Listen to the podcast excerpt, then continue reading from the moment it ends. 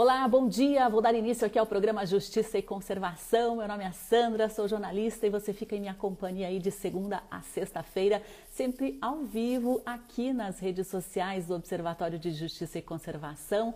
E transmitimos o nosso programa também pela Rádio Cultura de Curitiba M930 para todos que estão aqui na região. É só sintonizar aí no radinho todos os dias às 8 horas da manhã. Pela internet, né, pelas redes sociais, a gente transmite também com imagens. Você pode inclusive participar aqui, dar o seu alô, o seu comentário, a sua pergunta aos nossos entrevistados. O pessoal está chegando aí a nossa a nossa transmissão. Beth Moura, seja bem-vinda. Cultura 980 já está com a gente aqui, os nossos ouvintes diários da nossa rádio, Edna Mioco, Rafael Sobânia, sejam todos bem-vindos. Aí o Nirivaldo também está acompanhando. Pessoal, hoje, né, 30 de, ma... 30 de abril, amanhã, 1 de maio, dia do trabalho, ou dia do trabalhador, né? E a gente vai falar sobre a origem desta data, né, com o professor Renato Mocelin, nosso colunista aqui de todas as sextas-feiras, né? Vamos falar, né, o que marcou, o que levou aí esta data a ser um feriado, né, ser um marco de luta de defesa do trabalhador e dos direitos aí dessa classe. E nós vamos também falar sobre um dos lugares mais deslumbrantes do mundo hoje aqui no programa Justiça e Conservação. Nossa viagem é para Tibagi. Vamos conhecer um pouco mais sobre o Kenyon Guartelá. E o nosso convidado é Maurício Martins Pereira, ele que é professor, fotógrafo, documentarista e tem as suas raízes nessa região tão especial, uma das regiões mais deslumbrantes do mundo, com certeza. Já tive a oportunidade de ir algumas vezes e cada Cada visita é um encanto, é um deslumbre. Pessoal, sejam todos bem-vindos aí. Vamos aguardar o pessoal entrar um pouquinho mais, né? Ronaldo Montalto, a Terezinha está com a gente. É, a Edna que senta que vem história, exatamente. Professor Renato Mocelin já está a postos aí. A aula mais esperada de sexta-feira, né? Muitas curiosidades, um jeito de aprender de forma muito interessante. E o outro lado da história também, o professor tem trazido aqui para a gente. Professor, vou começar aí a transmissão. Maurício, a partir das oito e meia a gente começa a falar sobre o Kenyon Guartelá e outras curiosidades também do trabalho dele como documentarista. Bom dia, professor, tudo bem? Bom dia, tudo bem, tudo tranquilo.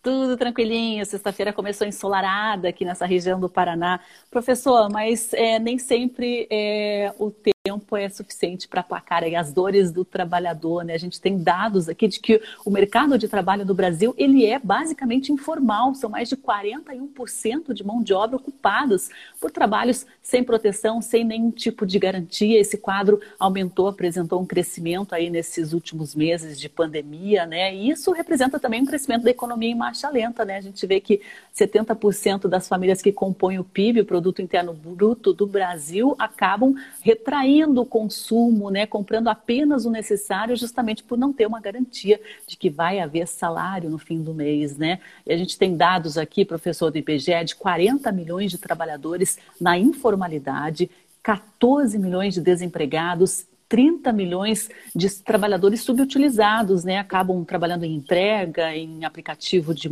de, de, carona, né? Venda de quentinhas e toda a sorte aí de empregos informais. Professor, primeiro de maio, então, foi uma data marcada pela luta anterior, né? Como que o senhor avalia é, essa situação que a gente está olhando para trás, né? Pelo que os trabalhadores já viveram? Veja, Sandra, ouvintes, nós vamos ter ali em fins do século XVIII, a Revolução Industrial.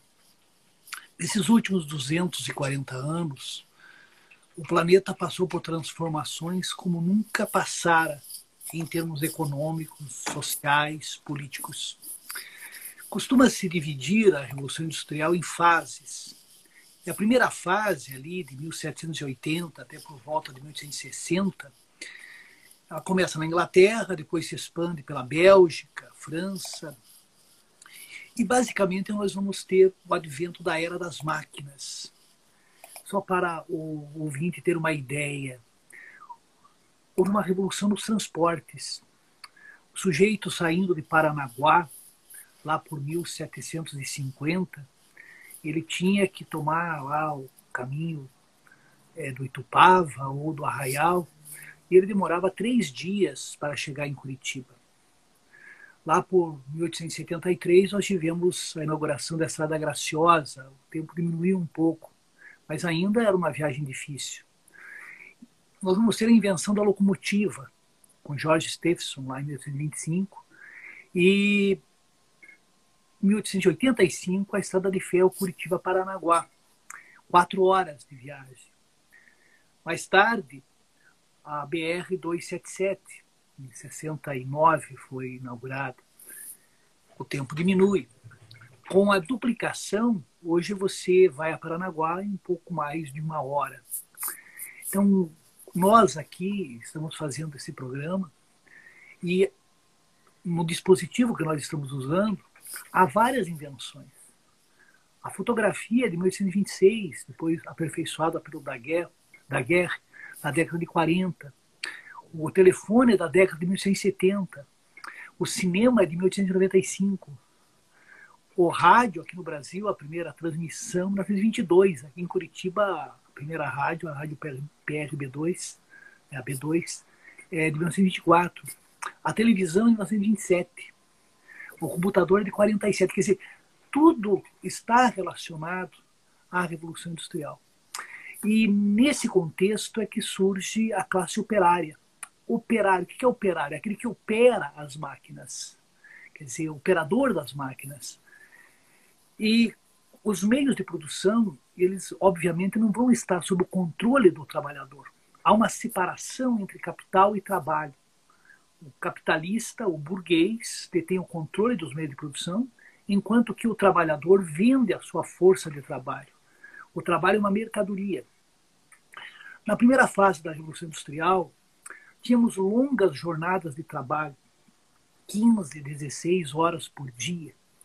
A exploração do trabalho infantil, feminino, as condições de trabalho eram as piores, não havia descanso semanal remunerado, nem férias remuneradas, nem assistência médica ao trabalhador. Para vocês terem uma ideia, é, em 1819 foi aprovada uma lei na Inglaterra proibindo trabalho para menores de 9 anos. Em 1841, foi aprovada uma lei na França proibindo o trabalho para menores de 8 anos e estabelecendo que é, a, a, a, abaixo de 13 anos não poderia exceder a 12 horas. Na França, as greves eram ilegais e só foram permitidas a partir de 1864. Em 1867, os trabalhadores puderam se organizar, formar sindicatos. As reações, muitas vezes, elas eram primitivas, como aqueles trabalhadores da Inglaterra do começo do século XIX, que atribuíam às máquinas a causa do desemprego, o ludismo, né? e foram duramente reprimidos. Importante destacar, Sandra, que nada caiu do céu. É uma ingenuidade pensar que empresários resolveram de repente sentar-se e vamos reduzir a jornada de trabalho, vamos elevar os salários dos trabalhadores. Tivemos alguns, poucos é verdade, como Robert Owen, que dava aos seus trabalhadores melhores salários, melhores condições de trabalho, chegou a construir casas para os trabalhadores. E ele tinha uma mentalidade muito avançada. Ele acreditava que o trabalhador, tendo melhores salários, produziria mais e tendo condição de comprar, seria interessante para o sistema, pois aumentaria o número de consumidores. Então, nesse primeiro momento, dá para dizer que as condições de vida dos trabalhadores na, ao longo do século XIX eram das piores. Quem já leu o livro Os Miseráveis, de Vitor Hugo, ou O Germinal, de Emile Zola, ou ainda Tempos Difíceis, de Charles Dickens, tem uma ideia de quão difícil era a vida dos trabalhadores daqueles tempos.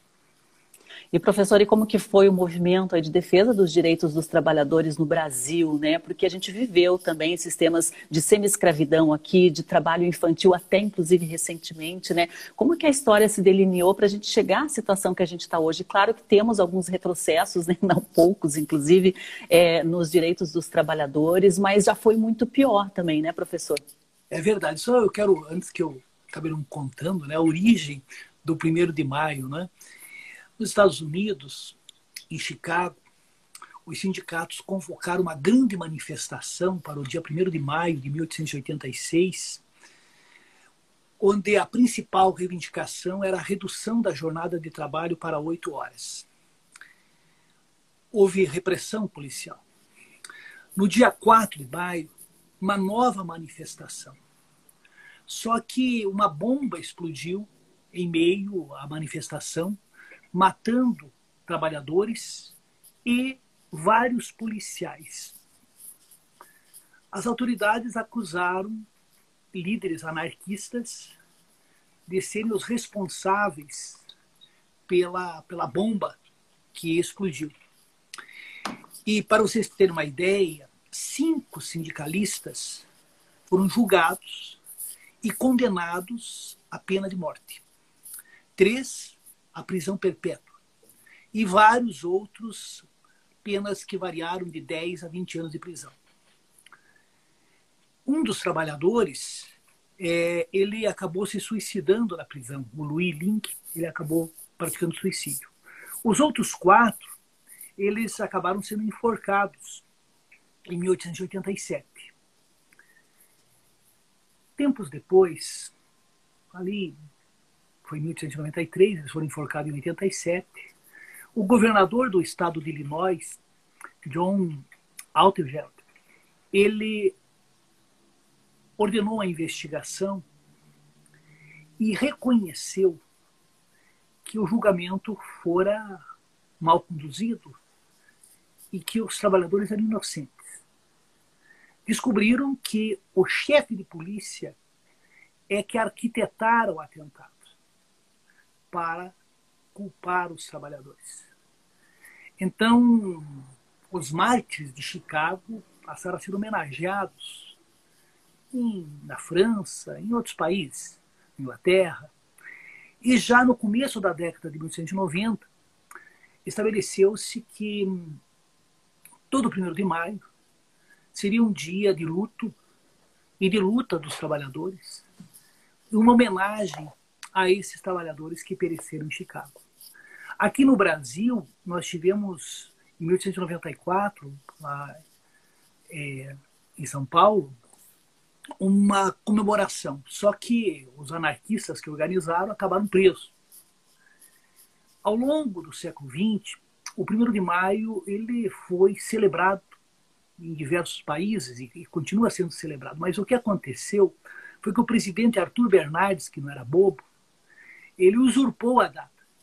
E o Estado brasileiro passou a celebrar o 1 de maio. Mas nenhum político brasileiro soube melhor utilizar o 1 de maio do que Getúlio Dornelles Vargas. O pai dos pobres, como muitos diziam, que os críticos afirmavam que era a mãe dos ricos, ele, ele tornou o 1 de maio uma data assim, especial, inclusive quando dá outorga da CLT, da Consolidação das Leis do Trabalho, ele o fez no dia 1 de maio de 1943. O 1 de maio foi perdendo aquele caráter é, de luta, de luto, e passou a ganhar um caráter festivo. Para muitos, tornou-se apenas um, um feriado. O que é importante destacar, Sandra, é que nós temos na história mudanças, felizmente. Hoje, por exemplo, em países como a Dinamarca, a Suécia, Grã-Bretanha, mesmo a França, a Itália, os países da Europa Ocidental, países desenvolvidos de uma forma geral, através de reformas, as condições de vida dos trabalhadores melhorou substancialmente. É, porém, na periferia do capitalismo, e nós estamos na periferia do capitalismo, as condições ainda são precárias é, a disparidade salarial é enorme. Ainda temos a exploração do trabalho infantil e volta e meia aparecem denúncias de trabalho escravo. Quer dizer, o 1 de maio é uma data que deve ser vista como um dia de reflexão. E será que essas políticas adotadas nos últimos anos elas são justas? Será que a aplicação de políticas neoliberais efetivamente podem trazer ao trabalhador ah, vai se desenvolver e depois vamos ter uma distribuição melhor? Será? Portanto, o primeiro de maio ele deve ser é, ser resgatado, né, aquele seu aspecto dos primeiros tempos.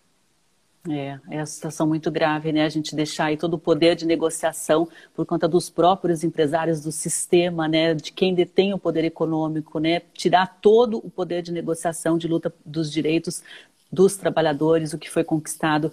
Até a Sulamita aqui comenta pelo Facebook, Sulamita, bom dia, né? Ela diz aqui, o Bolsonaro extinguiu o Ministério do Trabalho.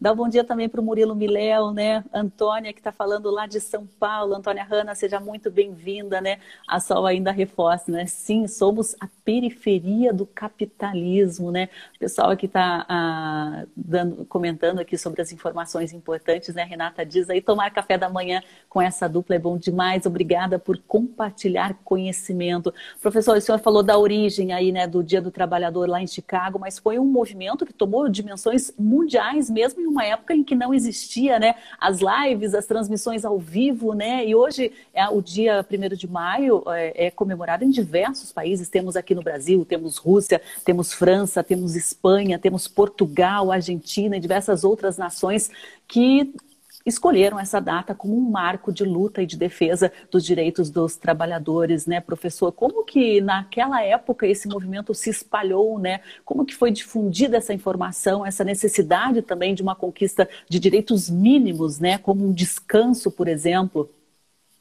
Veja, Sandra, aqui no Brasil nós tivemos a entrada em larga escala de imigrantes italianos, espanhóis, e muitos deles foram trabalhados nas indústrias que estavam surgindo em São Paulo, no Rio de Janeiro, mas principalmente em São Paulo e até aqui em Curitiba, no começo do século XX. Esses trabalhadores, eles, alguns, eram letrados e influenciados pela ideologia anarquista.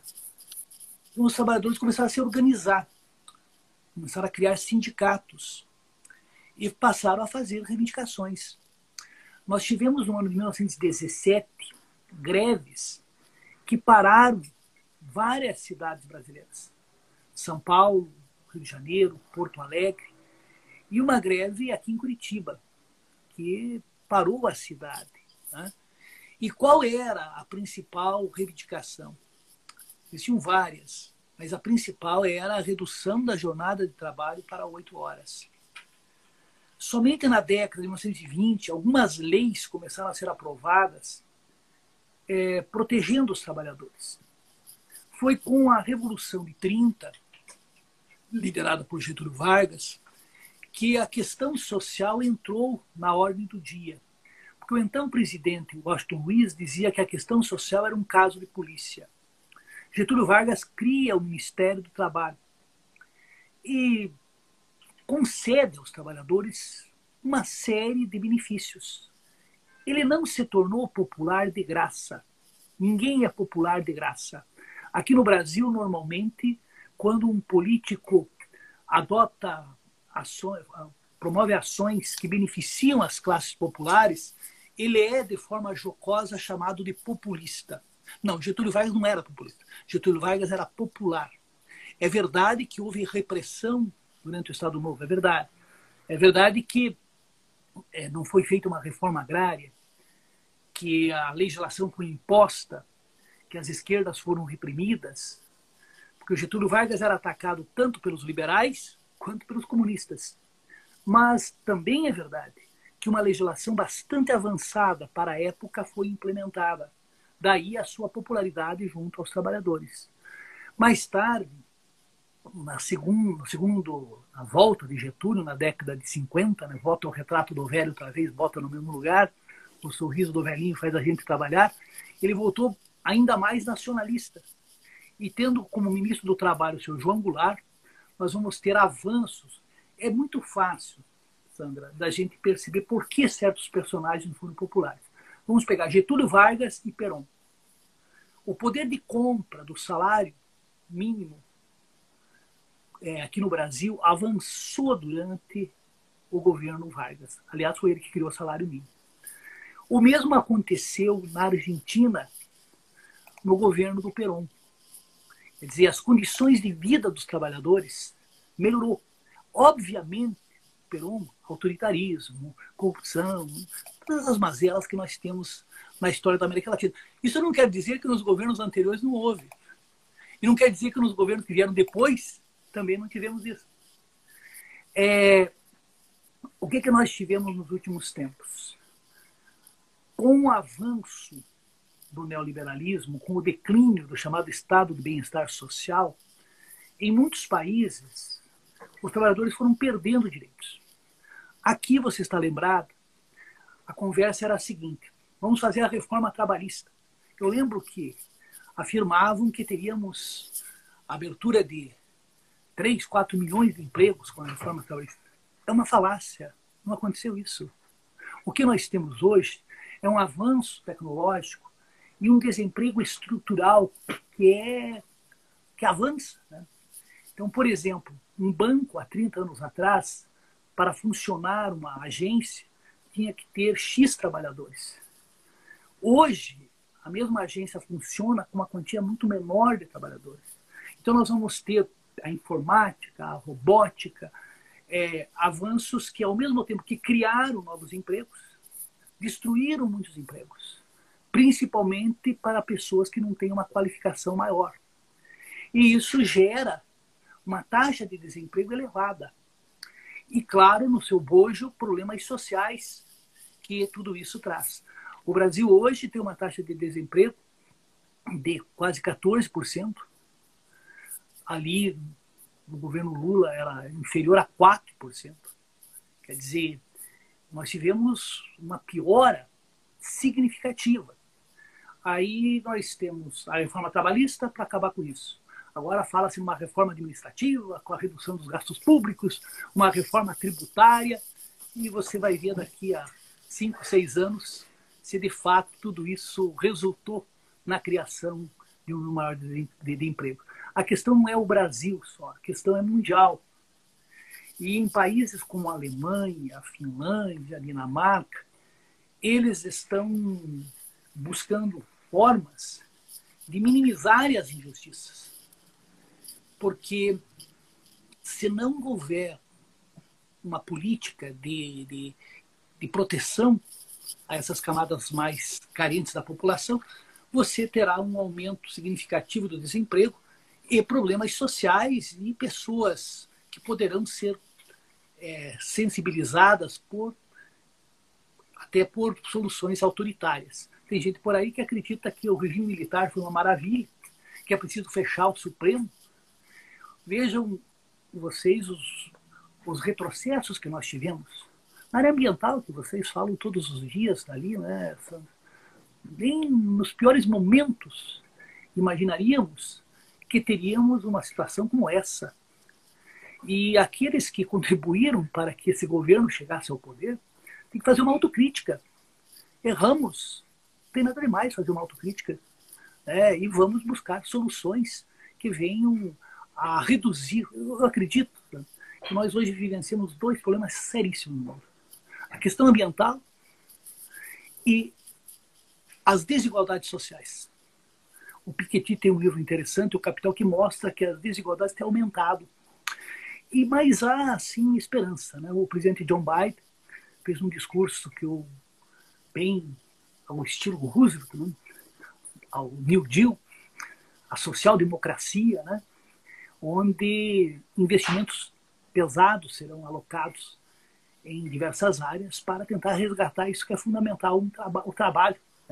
O trabalho eu gosto muito, acho que vocês conhecem todos, aquela canção do, do Gonzaguinha, um homem se humilha, se castra no seu sonho, seu sonho é sua vida, e a vida é trabalho. E sem o seu trabalho, o homem não tem honra. E sem a sua honra, se morre, se mata. Né? Então, valorizar o trabalho a pandemia revelou quanto o trabalho é importante. O capital é importante, é, mas sem o trabalho nada acontece. O trabalho doméstico, por exemplo. Muitos perceberam isso. O trabalho do professor. Quantos pais, quantas mães tiveram problemas com os filhos? Ah, vou ensinar em casa. Vou ensinar o quê? A pessoa sabe aquela sua área, vai saber de matemática, de, de biologia. É, com o nosso conhecimento, eu, se for querer ensinar alguém matemática, eu não sei, não lembro mais. Muito difícil, né? Então, o trabalho do professor, que sempre nunca foi muito valorizado. O que você pode esperar, sendo de um país que uma professora ganha mil e poucos reais? Não tenho nada contra desembargadores, mas alguns ganham mais de 100 mil reais. Há um desnível, assim, tremendo. Quer dizer, então, nesse dia do trabalho, isso é preciso ser dito. O trabalho de uns é muito mais valorizado do que o trabalho da maioria. O trabalho dos esses catadores é fundamental para a questão ambiental. Quanto que eles ganham? Qual a situação da vida deles? Então, valorizar o trabalho, que é o trabalho que produz riqueza. Não é o capital que produz riqueza, é o trabalho. É aquele que vai transformar um, a matéria-prima em algo que possa ser consumido. E, por isso, o Dia do Trabalhador deve ser um dia para reflexão e para que tenhamos mudanças na maneira como o trabalho vai ser enxergado. A valorização do trabalho humano. O trabalho que muitas vezes é exaustivo e pessimamente remunerado. É, no momento que a gente está vivendo, como no Brasil, por exemplo, com 40 milhões de trabalhadores vivendo na informalidade, né? Como fazer realmente a economia deslanchar? É praticamente impossível, né? Porque a pessoa vivendo na informalidade sem garantia nenhuma de um rendimento fixo, né? Ela não vai consumir, ela não vai fazer planos, né? Ela não vai fazer comprar uma casa, comprar bens mais caros, né? E isso vai travar todo, toda a economia.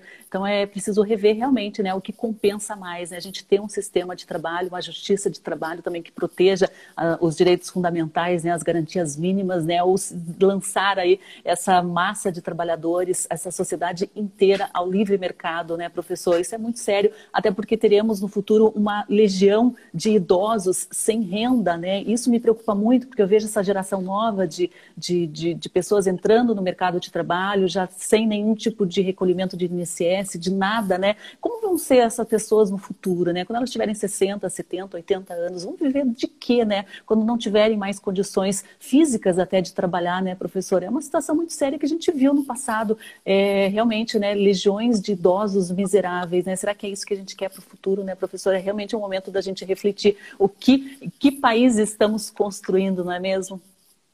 É, no, no ritmo que estamos indo, a coisa vai ficar pior, né, Sandra? Você veja que para tentar reaquecer a economia, o governo Temer permitiu a retirada do Fundo de Garantia por Tempo de Serviço, que era uma espécie de poupança que o trabalhador tinha. Né? Tiraram, quer dizer, agora estão vendendo estatais. Né? Vai chegar um momento que não, tem mais, não terá mais o que vender. Vão tirar de onde o dinheiro? Nós vamos nos tornar um país é, sem futuro. Né? Um país que não valoriza a ciência, que não valoriza a pesquisa, Agora a pandemia revelou quanto a ciência é importante, o quanto uma formação cidadã é fundamental.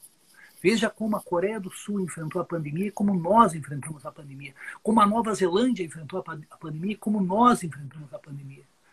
E aqui o governo muitas vezes é o reflexo de uma parcela da sociedade.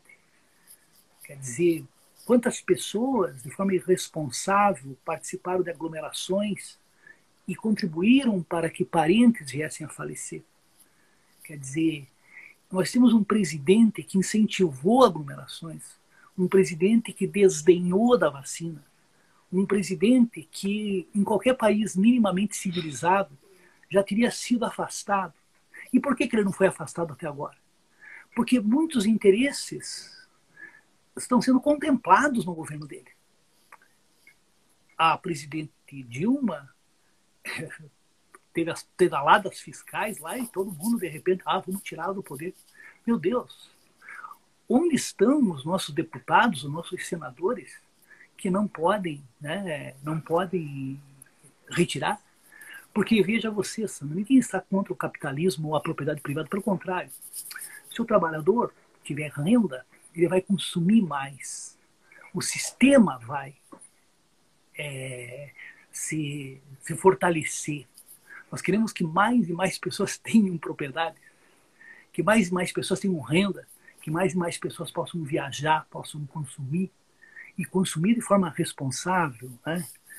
porque aí também nós temos que zelar pela cidadania ambiental, que é algo que ainda falta muito aqui para o Brasil. Mas eu acho é. que eu é. já falei demais por hoje, né? Olha que interessante aqui a reflexão do, do Rony Seiben, né? O mundo está virando uma chave, podemos aprender e crescer ou ignorar e quebrar. Rony, um abraço, muito obrigada pela sua presença. A Consilvana comenta né, que ela é artista plástica periférica e aqui a miséria bate a porta, como na época da ditadura militar. Ela diz que tem medo. Com Silvana, fique bem aí nesta sexta-feira, né? O Vernei Serafini está com a gente também, dizendo aí, professor, quem sabe, sabe. Muito esclarecedor. Obrigada, Vernei. Seja sempre bem-vindo. Professor, uma ótima sexta-feira e um bom momento aí nesse primeiro de maio de leitura, de reflexão e de descanso para o senhor também. Parabéns aí pelo seu dia do trabalhador, né? O professor que já tem mais de 40 anos de sala de aula de ensino de história, né, professor? Muito trabalho, muitas décadas aí dedicada à profissão. Parabéns e muito obrigada. Até a próxima sexta aí na nossa coluna de história, professor. Obrigado, bom final de semana para todos e parabéns a todos os trabalhadores de todas as áreas áreas. Um abraço. Um abraço, até mais. Agora o professor aqui ele vai sair da nossa live, né? Porque a gente vai falar um pouquinho sobre turismo. Eu quero convidar aqui para participar o Maurício Martins Pereira. A gente vai falar um pouquinho sobre o Cânion Guatelá, um, uma região fantástica que fica aqui no Paraná, em Tibagi, né? São mais de 30 quilômetros de rio e após cavando aí a paisagem, né, Maurício? Bom dia. Isso mesmo, bom dia, tudo bem? Estão me ouvindo bem? Tudo certo? Bom dia para todo mundo. Parece que está bem, sim. Acho que eu estou ouvindo um pouquinho do meu áudio. Talvez baixar um pouquinho do teu fone aí. Tá, vou baixar um pouquinho. Está fazendo um eco aí na minha voz, mas está bacana. Maurício, quero saber de você aí, fotógrafo, documentarista, professor, né? As suas raízes estão aqui na região de Tibagi, região do Quênia, né? Me conte um pouquinho de você para o pessoal. Eu já te conheço, já escrevi, inclusive, uma reportagem sobre você, mas para quem ainda não te conhece. Legal, então bom dia para todo mundo, né? Eu sou tibagiano, né? Nascido lá na Terrinha, mas mais precisamente nascido no Guartelá. Eu tenho toda a minha família, né? Tendo como base nascida de fato, minha mãe nasceu no Guartelá lá, né? Nasceu nos campos nativos lá ainda com parteira. Toda a minha família é nativa daquela região e herdou muito da questão do tropeirismo, né? Então eu fui privilegiado de ter o maior cânion do Brasil como um quintal de casa, né? Como quintal dos meus avós. Então hoje onde é, é o Parque Estadual do Guartelá, né? Que, que é a reserva do IAP, é, a maior parte do parque foi desapropriado do meu avô e da minha avó. Então fazia parte da, da, da área realmente da nossa família.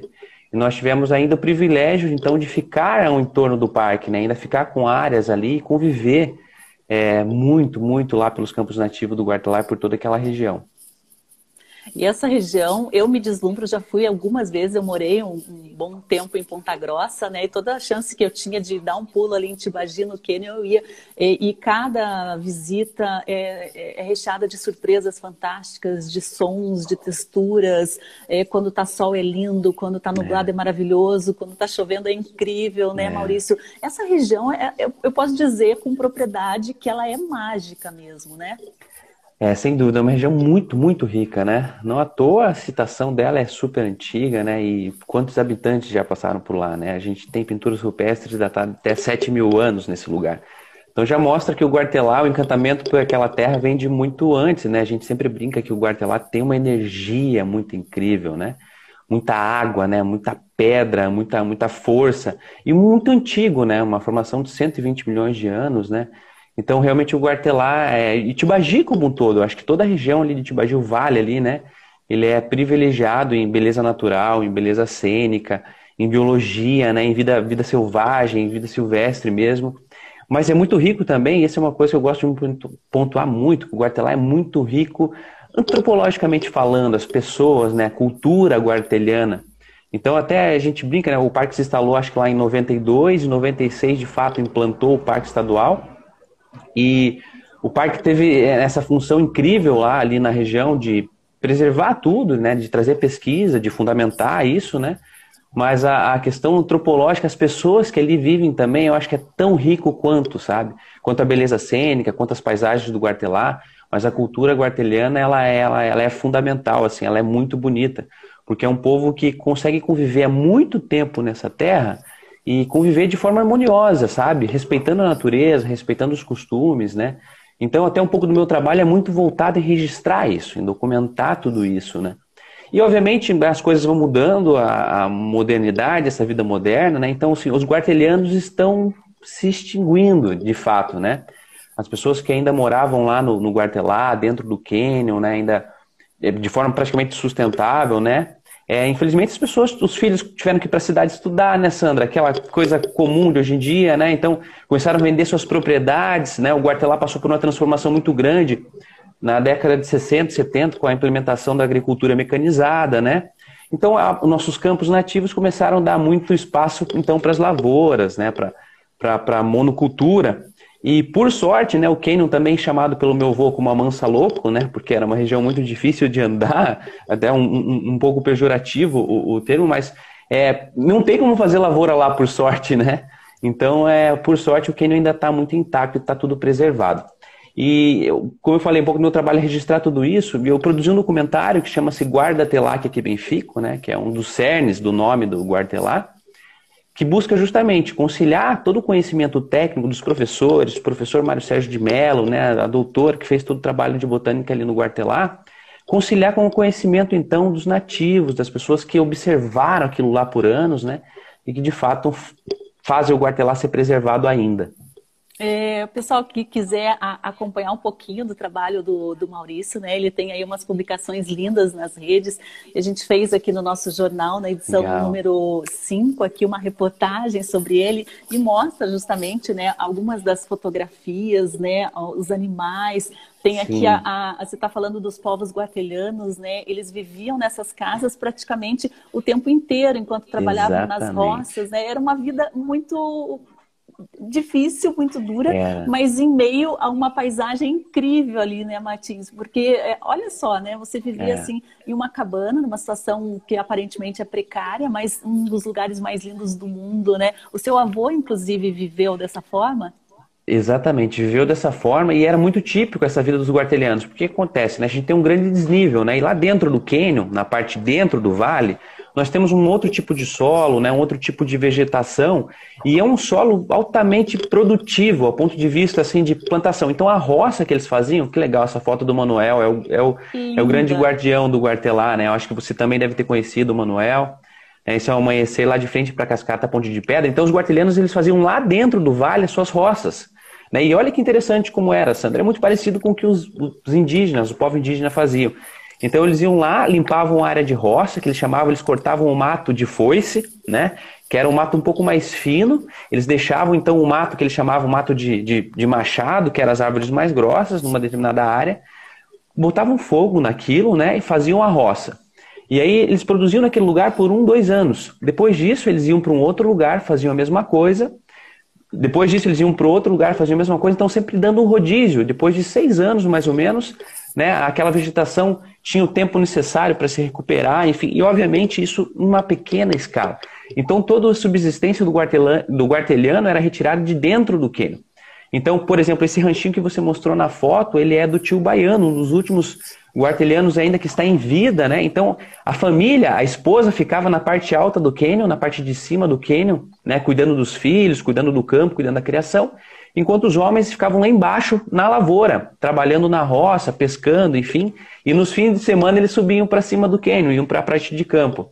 Então tinha toda essa questão dos, das mulas, né, os mulares, então era tudo puxado com mula, era muito legal e assim uma simplicidade extrema, né, moravam de fato num casebre, num barraco, mas assim a descrição das histórias que eles contam era simplesmente de encantamento e maravilha e acho que uma paz profunda, né? De você poder estar ali dentro de um lugar desse, convivendo com um monte de animais. Então, sempre meu avô falava que tinha muito bicho, né? Então era muito comum você ver viado, você ver onça, você ver tudo que é tipo de animal.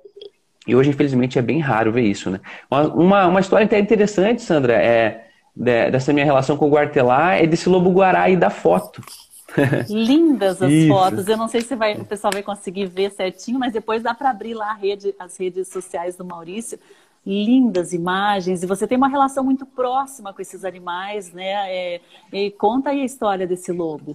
É, esse lobo tem uma história interessante que é, foram dois anos convivendo com esse lobo, assim, né? Nós temos ainda então uma área lá dentro do Canyon, né? Uma propriedade particular lá que é da, da minha avó, né? Infelizmente acabou de, de, vir falecer. E nós temos então uma área que a gente explora lá o turismo. É um camping que chama-se Camping da Dora. Há muito anos, né? Minha mãe tem esse camping lá, trabalha de forma bem reduzida. E o que acontece? Esse lobo guará ele sempre fez, teve como passagem lá o, o camping, né? essa, essa nossa área. E toda madrugada ele passava lá, Sandra. Ele sempre vocalizava, né? E eu sempre sempre atento tudo isso e eu sempre queria, queria muito registrar esse, esse animal, enfim, no habitat dele, na vida selvagem.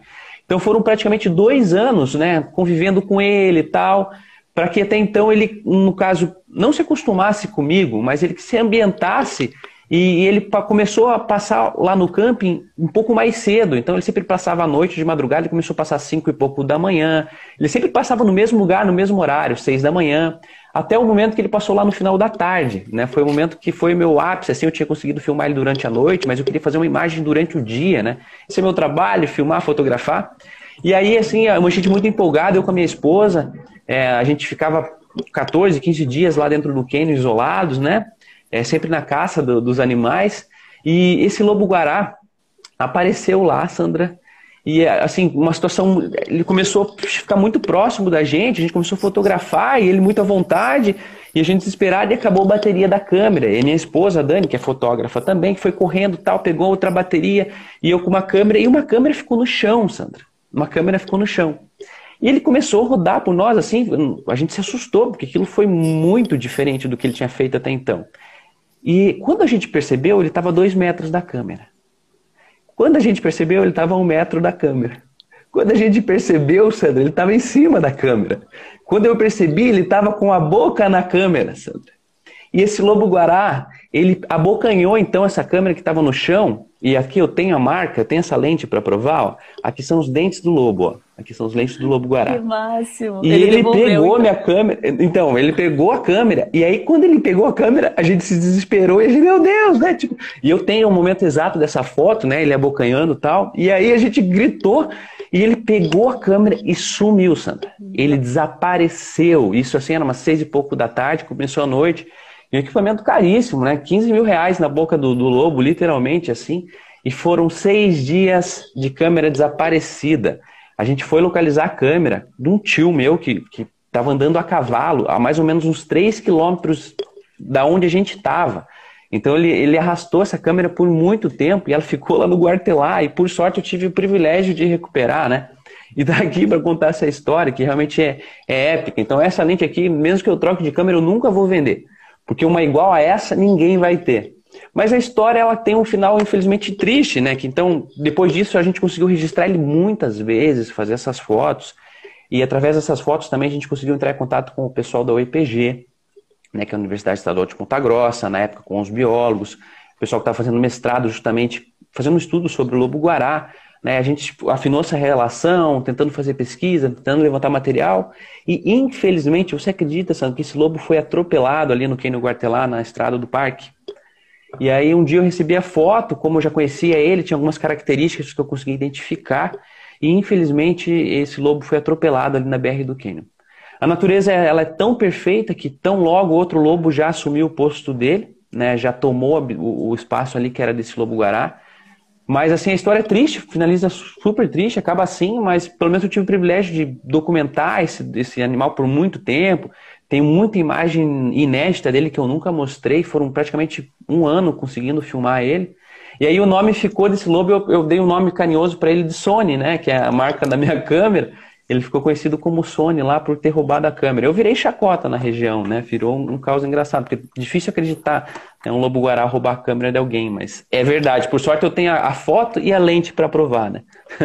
Ah, uma pena mesmo, mas a gente espera que ele tenha é. deixado muitos descendentes, né? E são tantos animais que frequentam, né? Claro, não com a quantidade de antigamente, né? Até o Rafael Sobania, que trabalha, é ornitólogo, ele comenta, né, que é um dos lugares mais lindos do estado, um dos principais territórios das imponentes águias cinzentas. Dar um bom dia aqui também para o Leonel Anderman, lá do Viveiro Porto Amazonas, que está com a gente. Ele está te dando os parabéns aí, Maurício. É, e comentando né, que esse contato com o Guará deve ter sido épico, né? Épico, rendeu muitas imagens, também muitas memórias, muitas histórias. E você tem frequentado essa região do Guatelá ao longo de sua vida, de dia e de noite, né? Queria que você comentasse Sim. também sobre o Canyon à noite.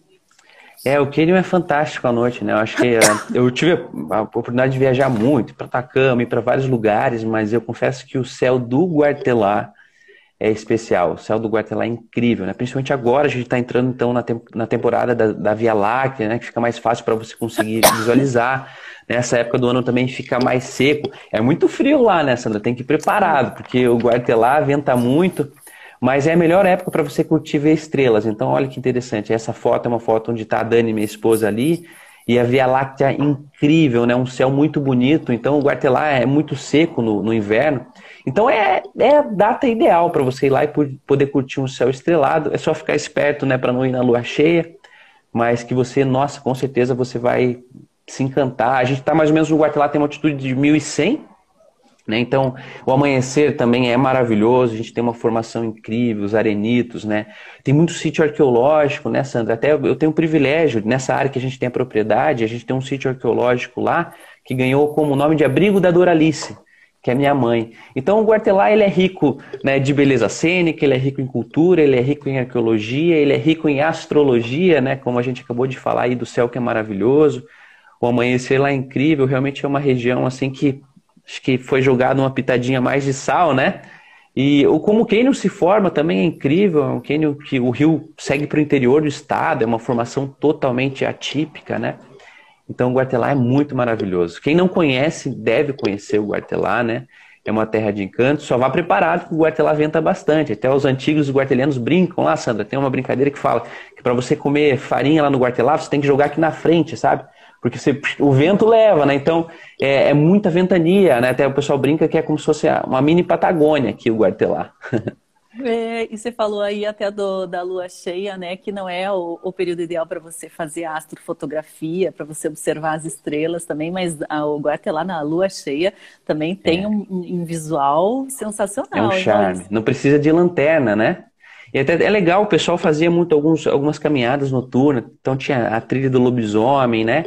Que eram atrativos que conciliavam justamente, poxa, você poder dar uma caminhada com a luz do luar pelo cânion, né, ver o rio Iapó espelhado, que fica maravilhoso, aquele reflexo da lua no rio, mas também essa brincadeira dessa questão cultural, da, da, das lendas, né, do lobisomem, a tia Júlia, que era uma guartelhana, é, é uma guartelhana né, muito conhecida lá da região, que contava as histórias, então oferecia o bolinho típico, né, o famoso pica-pau, que era bebida de lá também.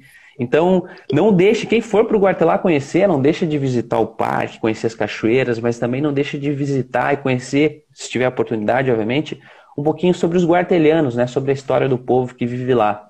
E sabe, Sandra, é, é, é, é triste falar, né, mas como eu falei, assim, a gente está indo para uma extensão dessa cultura, sabe? Então até tem o, o, professor Lang, né, que fez, publicou, acho que são três livros que ele fez sobre a cultura guarteliana. Nós também temos um projeto, um livro fotográfico sobre a cultura guarteliana como forma de registro, né, um documento realmente de documentar todo esse, esse saber fazer do povo lá que é muito interessante, esse modo de vida deles, sabe? E infelizmente alguns últimos anos, por exemplo, minha avó faleceu agora por circunstância do Covid, né, o tio Bento, que era um outro personagem típico guarteliano lá, também faleceu, né? É, alguns personagens até do documentário que eu produzi, do Guarda Telac que bem fico, infelizmente também já se foram. Então a gente fica com essa sensação de nossa, é, eu preciso documentar, eu preciso preservar, eu preciso divulgar, né? Então a gente tem muito projetos para o Guartelá, em, em, tanto no sentido de documental, de documentário, mas principalmente de poder mostrar para as pessoas o valor daquela região, o valor biológico, o valor cultural da escarpa devoniana como um todo, né? Não só do Guartelá, mas de toda essa escarpa devoniana nossa, que, que é um degrau maravilhoso, né? É uma região muito rica. E assim, tem, tem, tem de tudo, né? Como ele falou assim, tem cinzenta, tem sussuarana. Eu mesmo já dei de cara com a sussuarana lá três vezes, sabe? É, de morrer de medo, não saber para onde eu vou, para onde eu ia, né? Então é uma região muito incrível, assim, eu, deixo realmente aberto o convite para todo mundo que não conhece o Guartelá toda a região da Escarpa Devoniana, você, vai não você não vai se arrepender de ir para lá e conhecer. É, até o Tiago comenta, né? Guatemala é um lugar indescritível. Para entender, tem que ir presencialmente. Ele está te dando os parabéns aí, Maurício, família. Legal. A gente te dá os pêsames também, nossos sentimentos, né? Pela perda da sua avó, do tio Bento, né? Muito triste realmente a gente ver é, as pessoas sendo vítimas dessa doença, né? E, e, essa cultura toda se perdendo e tão rapidamente, né? Se extinguindo mesmo. Obviamente. O Nero comenta aí, Guatelá, que saudades. E conta com observatório também para esses projetos aí de, de resgate da memória, de valorização né, dessa cultura local, dessa paisagem regional também, Maurício. Podemos fazer, desenvolver alguma coisa juntos aí também, hein? E me conte como que você está agora, é, nesse momento você está morando em Pissarra, Santa Catarina, como é que estão os projetos aí, o que, que tem feito de bom? Exatamente. No momento eu agradeço já a abertura, né? E vamos trabalhar com certeza, vai ser um prazer. No momento eu, eu estou em Balneário Pissarras, eu tenho uma produtora audiovisual, né? Que é chamada Guartelá Filmes, né? Eu levo o nome do Guartelá onde eu vou. Né? Atendo hoje o codinome, assino minhas produções como Maurício Guartelar, né? muitas das vezes. É um nome bem característico. E hoje eu também leciono aqui na Universidade do Vale do Itajaí, na Univale, como professor, no curso de produção audiovisual, no curso no qual me formei, né? tive minha graduação. E logo também vou ser papai, lá está tá para nascer minha filha a qualquer momento, né? Não vai ser guarteliana, mas a gente quer criar ela na terrinha. E a gente tem a possibilidade hoje de viver do sonho, né? de viver do que a gente gosta, da fotografia, do audiovisual, ter a nossa produtora. Mas o nosso foco hoje é principalmente atender pessoas jurídicas, mas também prefeituras, secretarias de turismo. Nosso, nosso trabalho hoje é praticamente voltado à natureza, à paisagens, né? produzir conteúdo nesse sentido. E, poxa, é um, é um privilégio muito bom. Assim, hoje eu né, posso lecionar também, ensinar o que eu gosto de fazer. E, mas o Guartelá ele nunca sai. A gente sai de Tibagi, mas Tibagi nunca sai da gente, né? Então, mensalmente a gente vai para lá, vai visitar, né? No caso, minha avó acabou de falecer, mas a gente ia para lá sempre visitar. É, minha mãe também, né? Tem casa lá na cidade. A família toda ainda está em Tibagi, meu pai, irmãos, né? Então a gente nunca. É até interessante, às vezes eu vou para lá, acabo não indo para a cidade, vou para o Guartelá, fico três dias intocado no offline lá, para aproveitar ao máximo. E a gente vive nessa ponte aérea, Tibagi, né, Guartelá, Santa Catarina, entre o litoral e o Canyon, né? Então, uma coisa boa, aproveitando a vida bastante. É uma vida de belas paisagens, então, é. né? Eu até comentei aqui na reportagem que escrevi a respeito do trabalho do Maurício e sobre o Guartelá, né? Porque acho que a primeira vez que a gente vai até esse local, a gente fica até meio paralisado com a beleza, né? É. Porque acho que a gente não espera, né? A gente não cria essa expectativa toda, a gente pelo menos que é do Paraná, né? É um negócio tão perto, né? E uma beleza Exatamente. assim tão estonteante. Você comentou do Rio Iapó, né? Também um rio muito importante aqui do estado, né? É muito legal. E, e quem quiser é, assistir o documentário, ele está disponível no YouTube, né? Se não achar aí facilmente, manda um direct aqui que a gente encaminha Exatamente. o link também. E, e, essa reportagem que eu, que eu mostrei aqui, ela é da edição 5 do jornal, tá, pessoal? Quem quiser acessar, a edição está disponível aí no justiçaeco.com.br gratuitamente, tem formato PDF, formato digital. A gente publicou em alguns portais parceiros também, né, Sim. né, Maurício, a reportagem. Foi muito uma legal. Ótima, uma ótima repercussão. E tem jornal novo no ar também, acabamos de lançar uma nova edição, tem algumas reportagens bem interessantes. E, e o Maurício vem aí falar sobre o Kenny Guatelá, né? Sobre o seu trabalho, né?